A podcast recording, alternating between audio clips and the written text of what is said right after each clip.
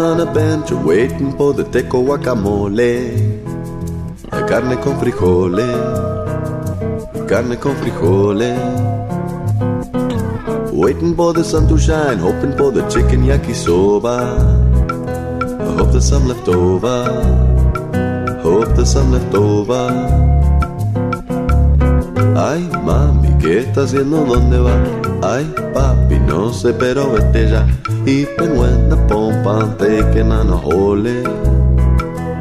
Guacamole con el guacamole. Cómo nos encanta esta canción. Que no se pierda la bonita costumbre de Exacto, pero nos encanta recibir a nuestra querida Vale Rubio, que como siempre nos tiene un muy buen consejo de nutrición. En esta ocasión estaremos hablando de el reflujo, reflujo gástrico. Hasta me cuesta trabajo decirlo. me cuesta trabajo digerir cada una de sus letras. ¿Cómo estás, Vale? Bienvenida. Hola, Ingrid. Hola, tan bonito martes. ¿Cómo les va, chicas? ¿Cómo les pinta esta semana? Uy, no sabes. Así bien. Uy, sí, con todo. Uy, me da muchísimo gusto, chicas. Pues sí, el día de hoy vamos a hablar de esta enfermedad. Bueno, es un padecimiento muy común que es el reflujo gastroesofágico. Y es importante porque mucha gente lo tiene sin saber siquiera que lo tiene. Es de esas oh. enfermedades que tiene síntomas que pensaría uno que son otra cosa y puede ser reflujo. Eh, vamos a imaginarnos al esófago y al estómago como un globito desinflado. Entonces imagínense que la parte de abajo de la pancita del globo, que sería nuestro estómago, tiene un pH ácido, es decir, en el estómago se produce ácido clorhídrico, que es precisamente el jugo gástrico que necesita ser ácido para romper pues todas las moléculas de carbohidratos, proteínas sobre todo, eh, grasas, pero el esófago, que es el canal que lleva eh, los, eh, eh, los alimentos de la boca al estómago, no es ácido, es neutral, porque como ahí no hay digestión, la verdad es que no requeriría tener un pH ácido, es un pH neutral como el que tenemos en la boca. Pero entre este tubito que es el esófago y el estómago hay como una compuerta que se abre cuando va a pasar el alimento, pero cuando el alimento ya pasó se cierra, que es el esfínter esofágico inferior. Entonces, este esfínter muchas veces puede tener problemas a la hora de cerrarse y abrirse. Hay muchas personas que pueden tener una hernia, por ejemplo, o que simplemente la presión de ese esfínter no es la correcta.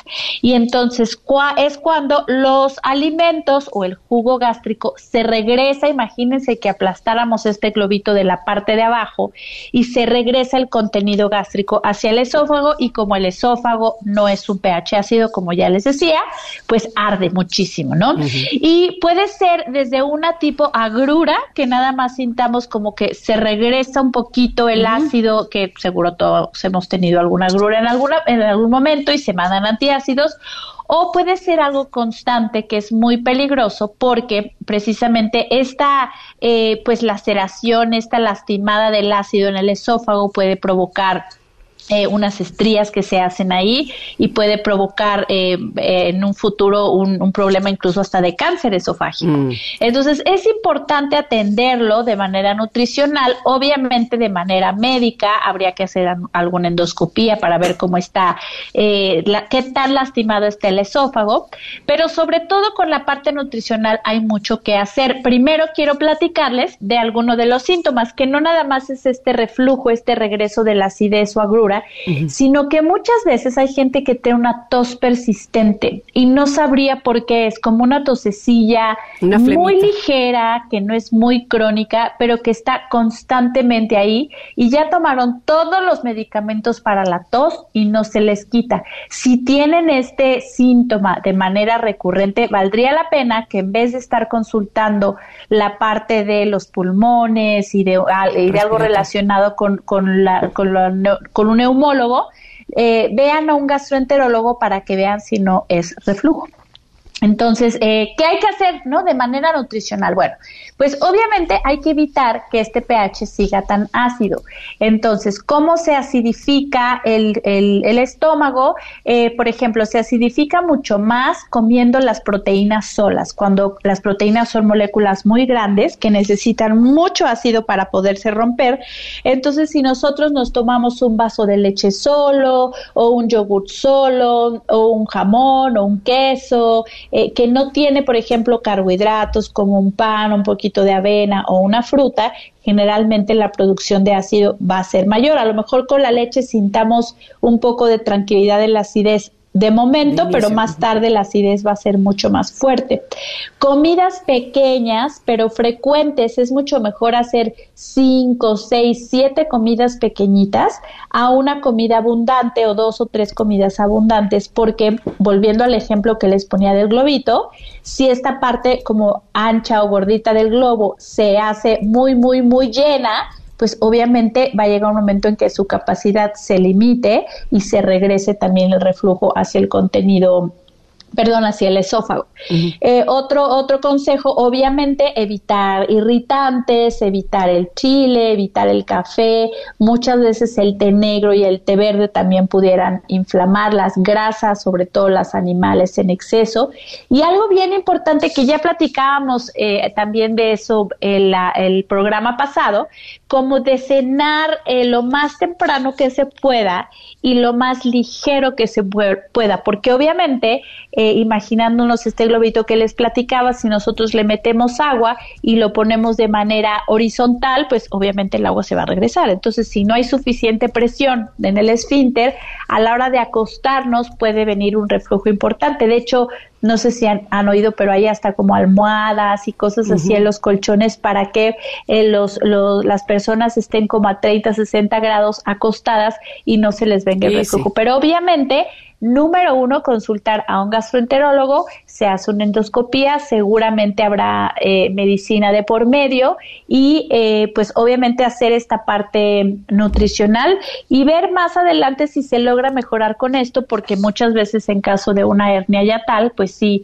requiere eh, de una cirugía. ¿Cómo ven, chicas? Fíjate que yo tuve muy de cerca el caso de reflujo, pero con Gigi cuando nació. entonces había que tenerle sí una posición especial para dormir, ¿no? Este, que no estuviera totalmente horizontal, eh, mamilas especiales donde no le entrara el aire, eh, y era este regreso constante de eh, la leche, precisamente por el reflujo, y nos explicaban cómo el píloro precisamente no estaba maduro, no había cerrado, y eso ah, permitía que la leche regresara, ¿no?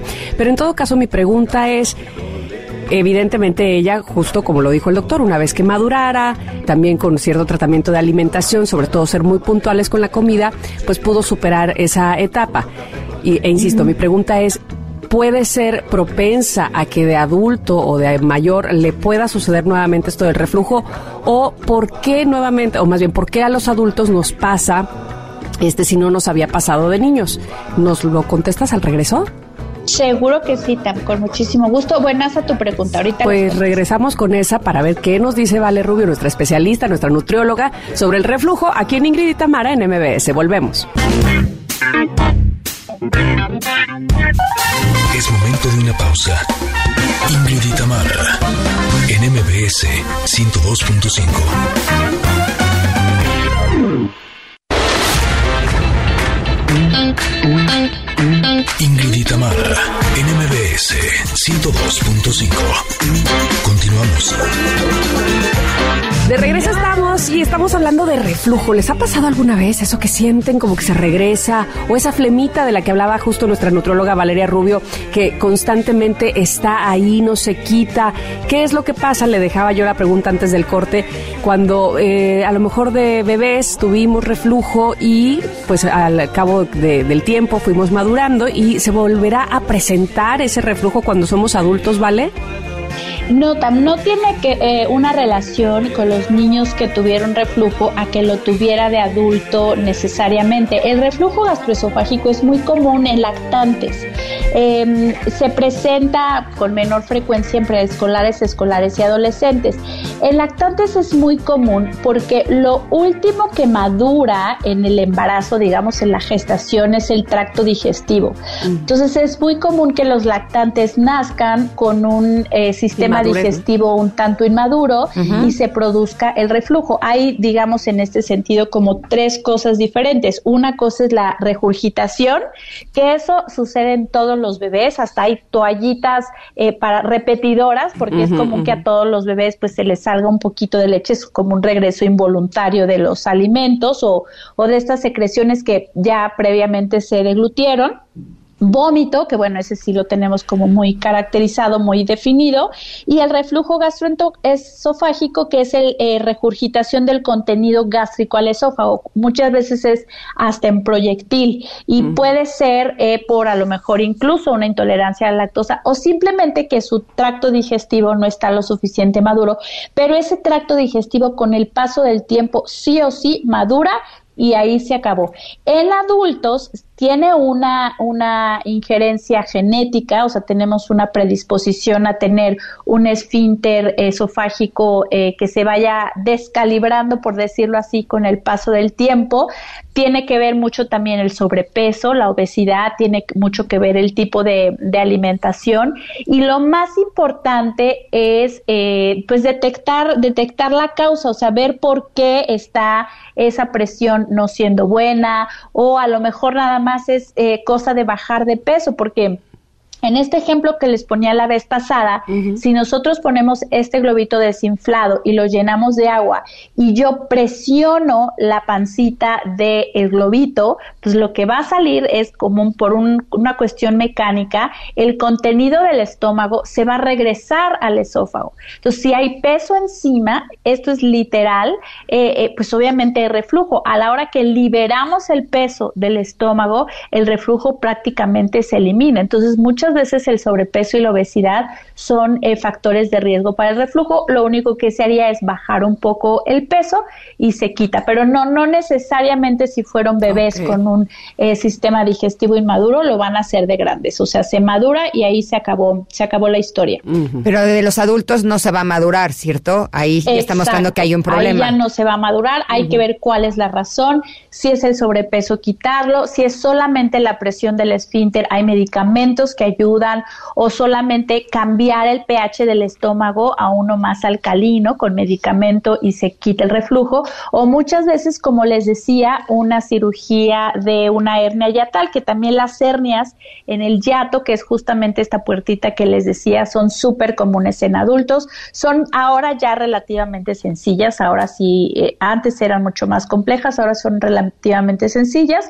Y pues bueno seguirse cuidando sobre todo de la alimentación los irritantes eh, eh, no, no, no hacen nada bien. Algunos tipos de chile incluso hasta pueden ayudar. Hay una tablita que, que por ahí les puedo mostrar más adelante en mis redes, pero hay un elemento que tiene el chile que se llama capsaicina y curiosamente hacen muchos estudios con la capsaicina para cuidar, para controlar el reflujo gastroesofágico. Pareciera este un tanto absurdo, pero así es. Nada más hay que tener cuidar, como tener buena orientación nutricional y generalmente el reflujo se controla muy bien y detectarlo.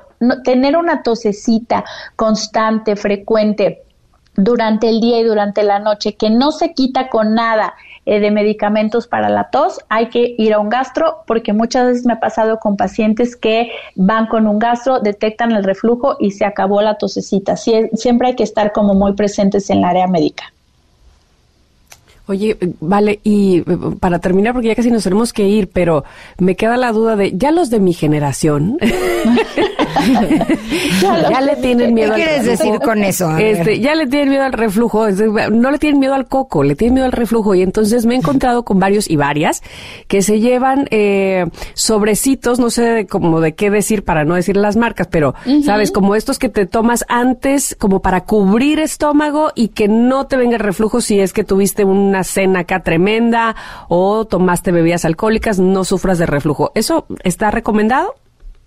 Sí está recomendado, pero tendemos mucho a eso, Tam, como saber que tienes algo y como que ya encontramos la pastillita que te quita el dolor de cabeza, este gelecito que es hidróxido de aluminio que te neutraliza el pH y como que ya te la vives así medicando y entumiendo los síntomas, cuando la realidad es, hay que ver por qué es y quitarlo de raíz. O sea, sí entiendo que muchos ya eh, padecemos cosas digestivas y algunos dolores dolorcillos. Dicen que ya a partir de los 40 tienes que hacerte amiga de muchos medicamentos que vas a tener que usar, pero yo creo que siempre es bueno como detectar la causa, ver por qué es y cuidar la alimentación. Al contrario, mejor prevenir con una buena alimentación en vez de cargar tu, tu gelecito para todos lados, ¿no? Que ese gelecito se usa también no solo para el reflujo, sino para la acidez, para la gastritis, para la úlcera por, por estrés, pero bueno, no es, no está bien definitivamente. Claro. Depender de un medicamento si pudieras atenderlo como de otra manera, ¿no? Hacerte una endoscopía, una pHimetría de 24 horas, cualquiera de estos estudios te diagnostican, te tratan, cuidas tu alimentación, tu peso y santo remedio, ya no cargas con tu sobrecito. Así, perdónenme, perdónenme de mi reflujo. ¿Así?